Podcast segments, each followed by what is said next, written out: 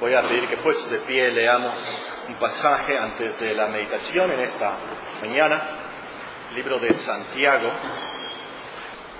Libro de Santiago, el capítulo 3. Y voy a comenzar a leer en el versículo 13 y sigan con sus vistas hasta el versículo 18.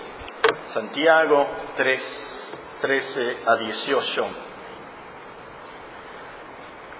¿Quién es sabio y entendido entre vosotros?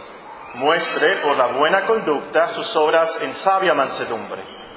Pero si tenéis celos amargos y contención en vuestro corazón, no os actéis ni mintáis contra la verdad, porque esta sabiduría no es la que desciende de lo alto, sino terrenal, animal, diabólica. Porque donde hay celos y contención, ahí hay perturbación y toda obra perversa. Pero la sabiduría que es de lo alto es primeramente pura, después pacífica, amable, benigna, llena de misericordia y de buenos frutos, sin incertidumbre ni hipocresía. El fruto de la justicia se siembra en paz para aquellos que hacen la paz. Dos novios están sentados en la iglesia, los pueden imaginar. Y un muchacho visitante llega y se sienta enseguida de la novia, enseguida de la muchacha. El novio inmediatamente pone una cara de bien, bien seria, bien fea, así como los horóscopos, ¿verdad? Cuando se enojan así. Y salen de la iglesia y el novio no le quiere hablar a la muchacha, está enojado con ella. Y ella le pregunta, ¿qué tienes? ¿Qué pasa? ¿Por qué estás enojado? ¿Qué hice? Y él no quiere contestarle. De hecho se va, se va. Ella le marca el celular, no contesta, le marca más al rato, no contesta, le manda un mensaje, no lo contesta, WhatsApp tampoco lo contesta, nada, nada, nada. Pasan tres o cuatro días y la muchacha por fin lo convence de que le diga que tiene, por qué se enojó tanto. Y le dice que él se enojó mucho porque el visitante se sentó junto a ella. Pero ella le dice, pero, pero yo no le dije que se sentara ahí. Él se sentó ahí, yo no lo conozco. El problema no es ella, por supuesto. El problema son los celos del novio. Ahora imagínense otra escena. En la familia hay dos hermanos. El padre chipilonea más a uno que al otro, pasa más tiempo con él. En el kinder le compra un iPhone en la primaria le compra una laptop bien cara, en la secundaria le compra un Mustang convertible histórico del 67, rojo. Y el otro hermano sí lo atiende el padre, sí le compra cosas, pero no tanto. El hermano que no recibe tanta atención y amor del padre decide irse de la casa, se junta con una pandilla, se vuelve drogadicto, ladrón, y al final se involucra en un cartel de narcotraficantes. Y todo comenzó por los celos del hermano. Y así pudiera contarles historia tras historia de problemas que pudieran causar los celos. Esto era tan grave y tan común en, Israel que Dios tuvo que instituir ceremonias especiales para cuando el esposo tuviera celos. Pueden leer de esto en Números capítulo 5. El problema no está solamente entre novios, entre esposos entre hermanos, también hay celos en el trabajo, en la escuela y aún en las iglesias. El apóstol Pablo tiene que reprender a los corintios con estas palabras, aún sois carnales, pues habiendo entre vosotros celos, contiendas y divisiones, ¿no sois carnales y andáis como los hombres? Ese problema entonces no es solamente en la familia, en el noviazgo, en el trabajo, aún en la iglesia puede haber celos. Ese problema está en todas partes. Todos podemos tener problemas con el celo. Siguiendo con nuestra serie de estudios y mensajes súper prácticos, esta mañana nos toca considerar cómo deshacernos de los celos. ¿Cómo deshacernos de los celos? No lo vamos a analizar, este pasaje de Santiago 3 y versículo 13 al 18, pero lo pueden apuntar como pasaje clave en cuanto a esto. en, este, en estos versículos, en este pasaje de Santiago, siempre muy práctico, nos habla sobre la sabiduría, la sabiduría no de inteligencia científica, pero la sabiduría bíblica basada en el temor de Dios. Una sabiduría que se demuestra no en sacando buenas calificaciones en exámenes, pero en nuestra buena conducta. Y lo primero que dice Santiago, fíjense lo que dice en el versículo 14. Ahora voy a comenzar a leer en el versículo 13. ¿Quién es sabio y entendido entre vosotros? Santiago 3:13. ¿Quién es sabio y entendido entre vosotros? Muestre por la buena conducta sus obras en sabia mansedumbre. Pero, y fíjense, esto es lo primero que dice, lo que el primero que menciona, el primer problema, el primer pecado. Pero si tenéis celos amargos, eso es lo primero que va contra esa sabiduría que viene de lo alto. Ahora, es de esos celos amargos que vamos a hablar en esta mañana. Algo muy práctico y directo para nuestras vidas. Es algo que tenemos que deshacernos. Ahora, dice el apóstol celos amargos. ¿Y es lo que dice celos amargos? Porque también hay celos, por así decirlo, dulces. Hay celos malos y hay celos buenos. Los celos buenos son aquellos que uno tiene por el gran interés que tiene por otra persona o por alguna otra cosa. En ese sentido, Dios es muy celoso. Vean conmigo, por favor, con sus propios ojos, Éxodo, el capítulo 34 y el versículo 14. Éxodo 34, 14, también ahí lo notamos en los diez mandamientos, en Éxodo capítulo 20, pero véanlo aquí en Éxodo 34, 14. Vean lo que dice. Vean cuál es un nombre de Dios. Dice el versículo 14, porque no te has de inclinar a ningún otro Dios, pues Jehová cuyo nombre es celoso. Uno de los nombres de Dios es celoso. Y luego lo recalca y dice, Dios celoso es. Por tanto, no harás alianza con los moradores de aquella tierra, porque fornicarán en pos de sus dioses y ofrecerán sacrificios a sus dioses, y te invitarán y comerás de sus sacrificios. Dios tiene un gran interés por su pueblo, tiene un gran amor por nosotros y por supuesto no quiere que amemos otros dioses. Eso es adulterio espiritual. Otro ejemplo de celos buenos es el del Señor Jesucristo al limpiar el templo. Él sacó a los comerciantes del templo ellos estaban, eh, como nos dice ahí, dice que ladrones estaban haciendo comercio en el día del Señor, cambiando dinero para las ofrendas, eh, vendiendo animales para los sacrificios, eh, pudiéramos decir en nuestros días vendiendo tamales, ¿verdad? Abón y todas esas cosas dulces y sodas que hasta en iglesias para, para mí es, increíble esto. Yo entré a una iglesia y, no es una iglesia rara, pero es una iglesia eh, fundamental, bautista y reconocida, eh, y vendiendo un comercio tenían. Triste es esto. Bueno, el caso es que nuestro Señor Jesucristo lo sacó, hizo un látigo y sacó a esos ladrones, esos comerciantes ahí. Y los apóstoles, dice la Escritura, se acordaron que está escrito, el celo de tu casa me consume. El celo. La palabra celo ahí en esa frase es exactamente la misma de nuestro pasaje de Santiago 3, de los celos amargos. Pero ahí eran celos buenos, por supuesto, eran celos del Señor Jesucristo por la casa del Señor. entre paréntesis, por cierto, ¿saben cómo se dice celos en griego, en el griego bíblico? ¿Saben cómo se dice celos? Se dice celos. Ya saben una palabra en griego.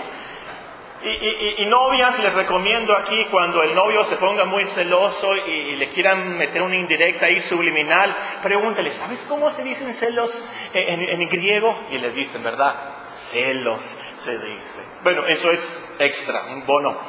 Pero antes de seguir adelante, tenemos que definir exactamente qué es esto de celos, especialmente esto de celos amargos.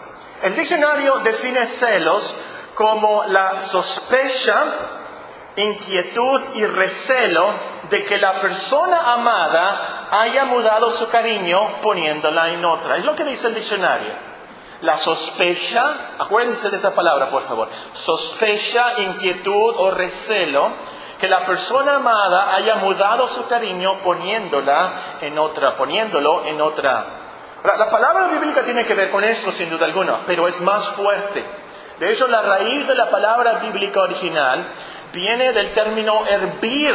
Es por eso que se traduce hervor en Hebreos 10:27.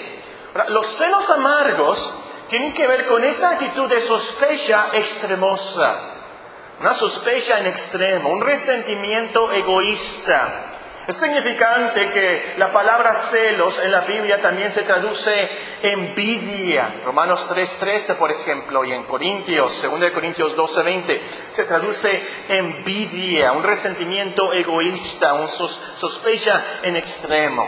Bien, con esto en mente, veamos qué puedes hacer tú, qué puede hacer usted para deshacerse de sus celos amargos. Ahora, esto es problema de los novios y es problema de los esposos, pero también es problema en los compañeros en la escuela, los compañeros en el trabajo, es problema en la iglesia. Tenemos que poner atención a esto todos. Muy bien, en primer lugar, y está en primer lugar porque tiene que estar en primer lugar, para deshacerte de tus celos amargos, necesitas tener la sabiduría de lo alto. Vean una vez más el pasaje de Santiago. Necesitas tener la sabiduría de lo alto para poder deshacerte de tus celos amargos. Santiago 3:14 dice, pero si tenéis celos amargos y contención en vuestro corazón, no os actéis ni mintáis contra la verdad, porque esta sabiduría no es la que asciende de lo alto, sino terrenal, animal, diabólica. Porque donde hay celos y contención, ahí hay perturbación y toda obra perversa. Pero la sabiduría que es de lo alto es primeramente pura, después pacífica, amable, benigna, llena de misericordia y de buenos frutos, sin incertidumbre ni hipocresía. Dios tiene que darles esa Biblia, por supuesto. Por eso dice que viene de lo alto. Dios tiene que cambiar nuestra mente. Tiene que darnos un entendimiento de tal manera que reconozcamos qué tan pecaminoso es eso de tener estos celos amargos y todos los demás pecados, por supuesto, para que nos podamos arrepentir y, y convertir y cambiar nuestra conducta, como dice aquí Santiago. Dios tiene que darnos esta sabiduría entonces, esta sabiduría evangélica que nos vuelve humildes y creemos en Cristo y, somos mansos de corazón, como vamos a ver.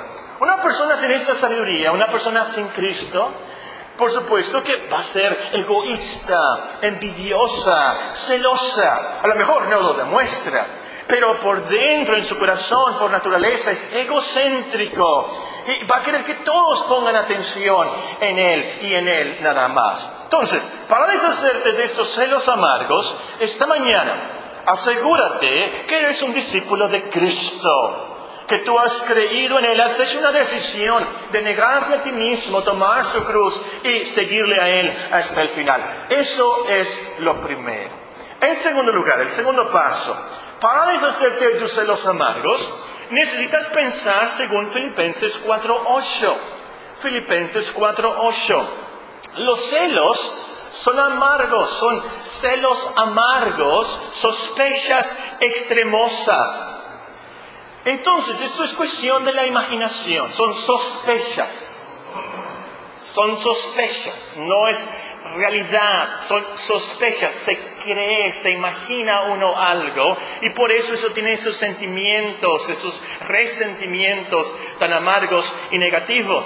Son cosas que no van con la realidad, con Filipenses 4.8, que nos dice que debemos de pensar en lo que es verdadero, honesto, justo, puro, amable, lo que es de buen nombre, lo que es según la virtud de Cristo, lo que es de la alabanza de Dios. Ahora, esto es crítico, hermanos, en cuanto a los celos. Tenemos que controlar nuestros pensamientos, tenemos que controlar nuestra imaginación. Tu carne el diablo, te van a hacer pensar cosas negativas, cosas pecaminosas, morbosas. Eh, tú tienes, estás obligado a pensar lo mejor. No puedes creer esas imaginaciones, no puedes creerle al diablo y esas tentaciones. Tienes que pensar pensamientos puros en cuanto a la otra persona, amables, benignos, como nos dice aquí Santiago, esa sabiduría de lo alto. Tenemos que tener eso en nuestras vidas para no tener esos celos. Hace algunos años, cuando trabajaba en el consulado americano, eh, tuve que ir a un hotel de paso, aquí rumbo a Aquino, en un hotel de paso. Fui con un compañero del consulado, fuimos a una emergencia. Estaba una norteamericana ahí con problemas. Eh, no sé por qué se dio hospedado ahí. Le faltaba un tornillo, ¿verdad? O dos. El caso es que yo tuve que entrar ahí a ese hotel de paso con mi compañero del consulado. Después lo pensé. ¿Qué hubiera pasado si Julia me hubiera visto o si alguien le hubiera dicho a Julia que yo había salido de un hotel de paso con un hombre como dice Alejandra, fatal, Alejandra que era fatal. Después lo pensé, no se me ocurrió cuando entré ahí. Debí de haberme puesto una máscara, un disfraz, no sé. La hermana Julia, como cristiana, está obligada a pensar según Filipenses 4.8. Tiene que. Debe de pensar el bien, lo honesto, lo justo. No tienen que seguir sus sospechas y sus imaginaciones y la cizaña que puso esa persona en ella. Y si quiere una declaración, lo que tiene que hacer es hablar conmigo. No llegarme ahí con el acta de divorcio, firmela ahí, pero, oye, me dijeron que saliste de un hotel rumbo aquí, ¿no? Y no tiene buena fama, y yo ya le puedo explicar, ah, sí, es que yo fui con el Mike Ahora, esto es muy importante, esto es otro punto. Para deshacerte de tus celos amargos, necesitas tener siempre una comunicación sincera, abierta, transparente con los demás. Comunicación sincera, directa, abierta, transparente con los demás. Vamos a suponer otra vez están los novios ahí, los dos, en la iglesia. Y llega un visitante, otra vez llega un visitante, un muchacho muchacho guapo. Y se sienta junto a la novia. Y la novia lo ve y le da un beso. Y un abrazo. Y lo saluda muy cordialmente. Y obviamente está muy contenta de verlo sentado ahí. El novio, en vez de hervir con celos amargos, lo que debe de preguntarle, oye, ¿quién es? ¿Por qué tanta efusión? La novia le puede explicar, mira, este es un medio hermano. Yo no sabía que lo tenía. Lo acabo de conocer, lo invité a la iglesia y vino. El novio, por supuesto, entiende. Y ahí se acaba la provocación y el posible divorcio antes del matrimonio. Comunicación, luego, luego. ¿No te gusta algo o tienes un problema? Bueno, es que pasó esto y tú... Muchos celos amargos son provocados por falta de comunicación. Y quiero recalcar que la comunicación tiene que ser sincera, abierta, directa, transparente, sin medias verdades, sin hipocresía, sin eh, guardar los sentimientos reales, sin guardar resentimientos y presentimientos, nada indirectas. Si el novio se queda callado, en silencio de negra, no sé qué significa eso, pero me gusta la expresión, o si el novio se queda callado en silencio de negro, y no explica por qué está enojado, nunca se va a poder solucionar ese malentendido. Las imaginaciones negativas que le provocan los celos y muchas veces realmente provocadas por amor, si no es que por el diablo, van a causar celos amargos que lo van a estar carcomiendo en su alma. Ahora, Vamos a suponer que hay algo entre los novios, los esposos o los compañeros o los hermanos en la iglesia y, se platican y, dicen los problemas y, no hay reconciliación. Entonces, lo que deben de hacer es preguntarle, pedirle a un hermano de su confianza, un hermano espiritual maduro, por supuesto, que sea el árbitro, que, que los ayude a reconciliarse, que dé su opinión.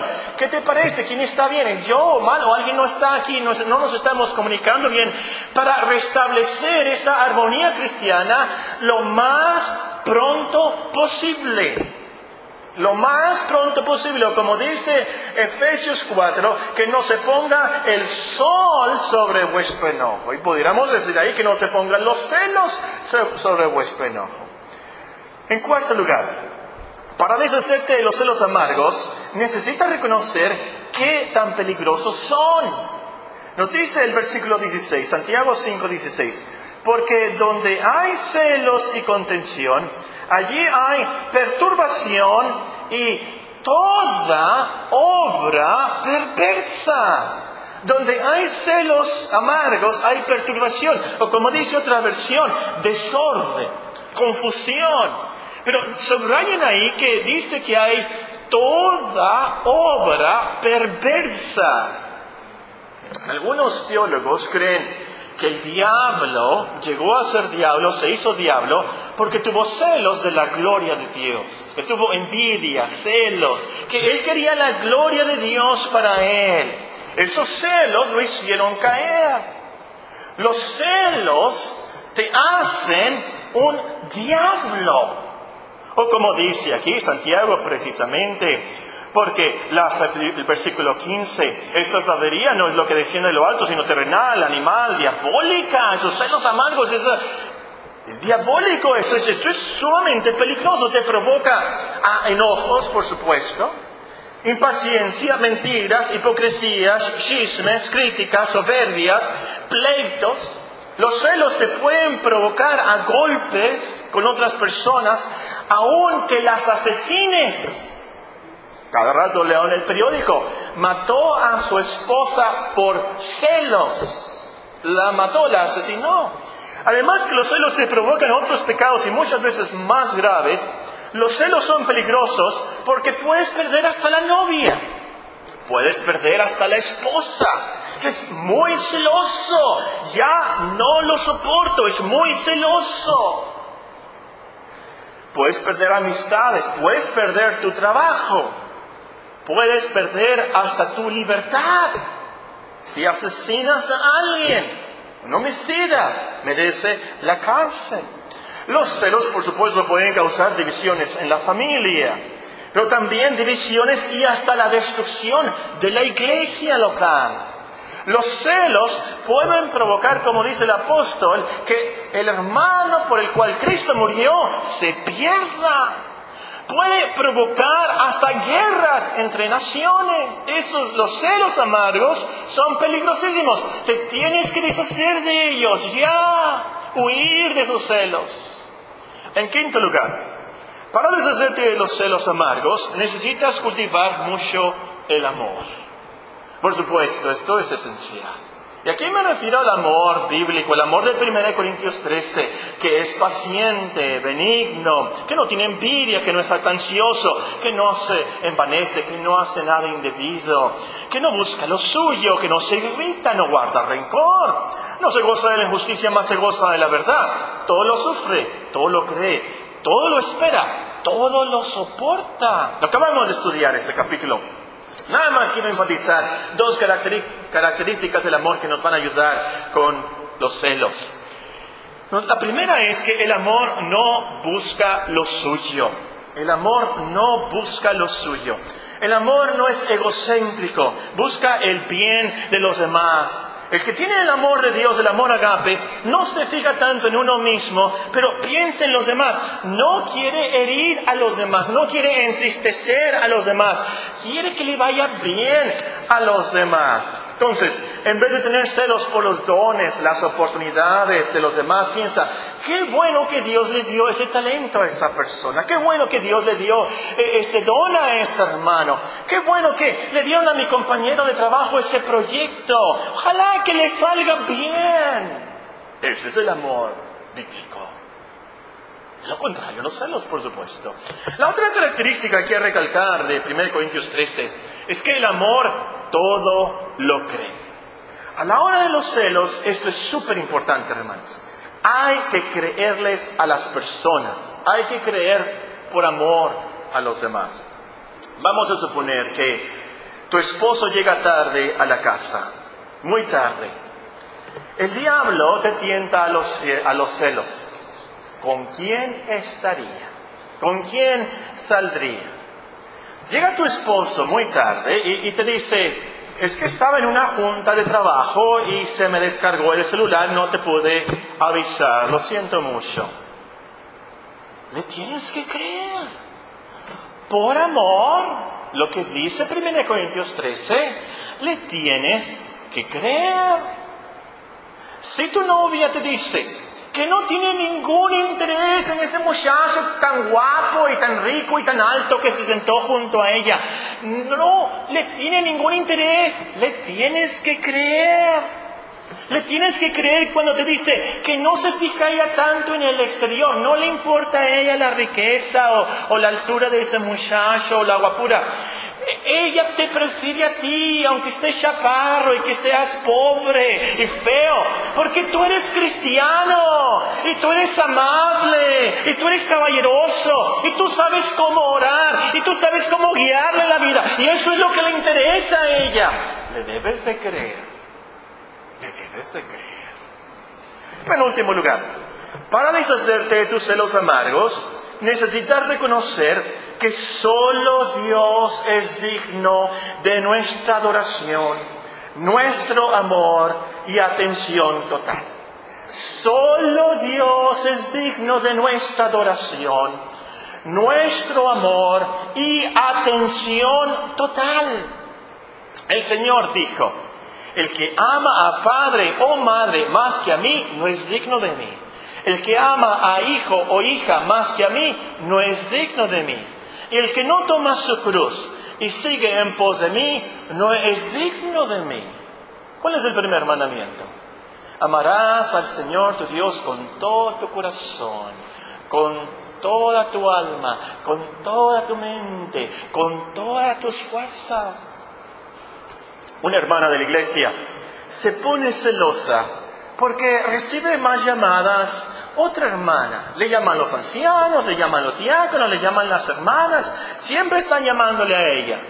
Ahora, la verdad es que esa hermana tiene más problemas y necesita mucha ayuda y por eso le llaman tanto. Pero ella, la otra, la celosa, quiere que los hermanos se fijen solo en ella. Que los ancianos tan solamente la visiten a ella que se fijen en cuántos dones tiene ella, que ella merece más atención que los demás. Y así tú, ¿quieres que tu novia te admire solo a ti? Que cuando tú llegues te pos, se poste, ¿verdad? Y te vea los ojos continuamente solo a ti. Nada más a ti, que no vea a nadie más, más que a ti que te adore solo a ti, toda atención para ti. Ese es un gran problema. Cuando pasa que el novio o el esposo quiere toda la atención, todo el amor, toda la oración, en vez de a Dios. Y en vez de tomar en cuenta a los demás. Porque el primer mandamiento es, amarás al Señor tu Dios con todo tu corazón, con toda tu alma, con toda tu mente, con todas tus fuerzas. Y a los demás como a ti mismo. Amarás a tu prójimo como a ti mismo.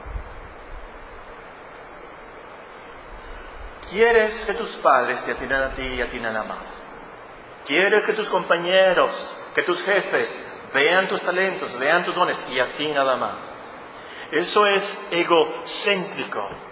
Quieres tú ser el centro del universo. Quieres que todos te amemos y te adoren solo a ti. ¿Saben qué? Todos nacemos con esa actitud. Todos. Somos ególatras de nacimiento. Y pasa que muchas veces los padres pilonean tanto, los hijos los miman tanto y no los limitan, que crecen así crecen egoístas y muy celosos y envidiosos. Todos tenemos que aprender que Dios es el único que merece toda la gloria, toda la atención, toda la honra, todo nuestro amor. Dios es el centro del universo, no tú. Dios es el único que merece toda nuestra adoración. Ahora, esto nos lleva al último punto. Para deshacerte de tus celos amargos, necesitas cultivar diligentemente la mansedumbre y humildad de Cristo.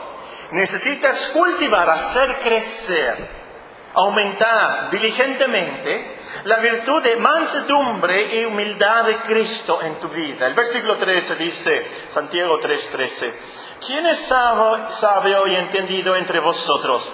Muestre por la buena conducta sus obras en sabia mansedumbre. Pero si tenéis celos amargos, sabia mansedumbre.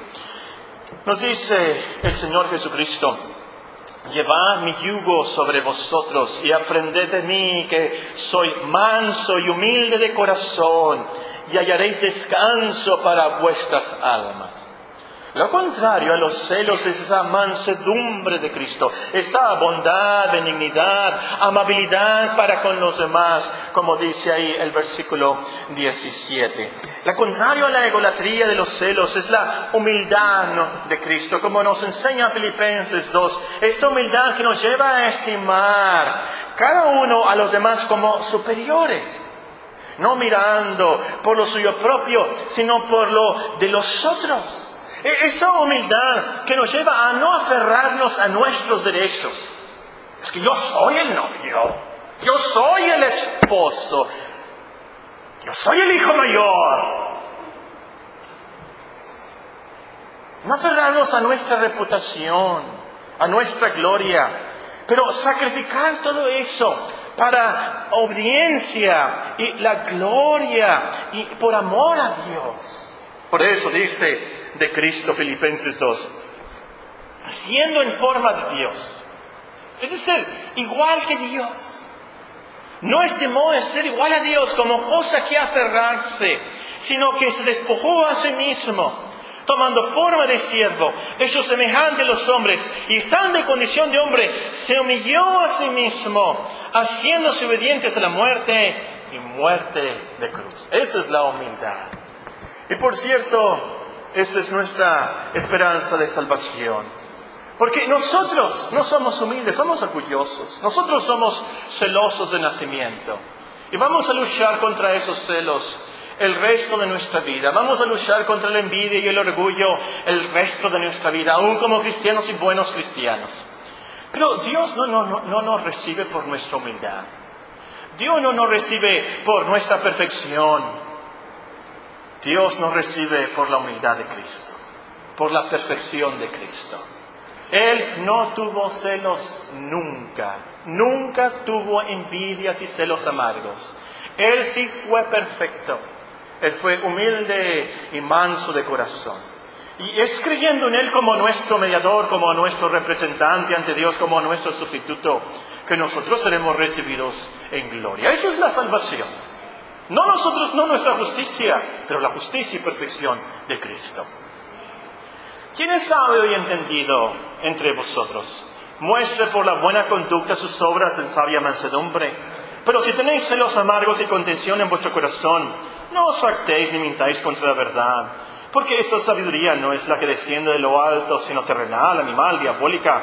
Porque donde hay celos y contención, ahí hay perturbación y toda obra perversa.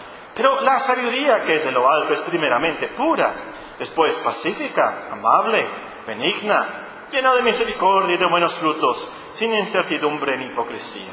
Y el fruto de justicia se siembra en paz para aquellos que hacen la paz. Oremos.